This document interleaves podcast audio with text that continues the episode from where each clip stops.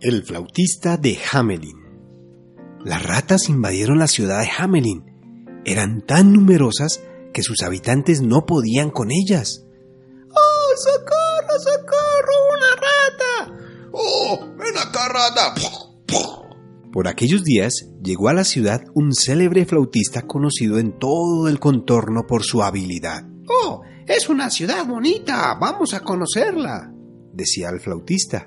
El flautista leyó el bando que el alcalde había colocado a la entrada de la ciudad y quiso intentarlo. Se recompensará a quien nos libre de las ratas. Atentamente, el alcalde.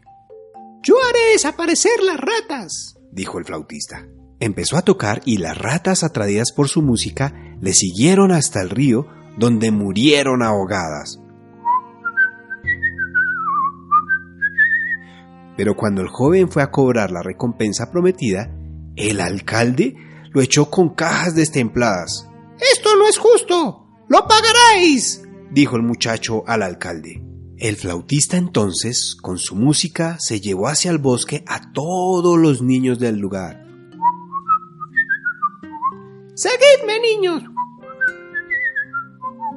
Los padres de los niños acusaron al alcalde por no haberle dado la recompensa que se merecía. Vos tenés la culpa, alcalde. Sí, tú tienes la culpa. Sí, tú tienes la culpa. El alcalde comprendió su injusticia y recompensó al flautista, que entonces devolvió a los niños.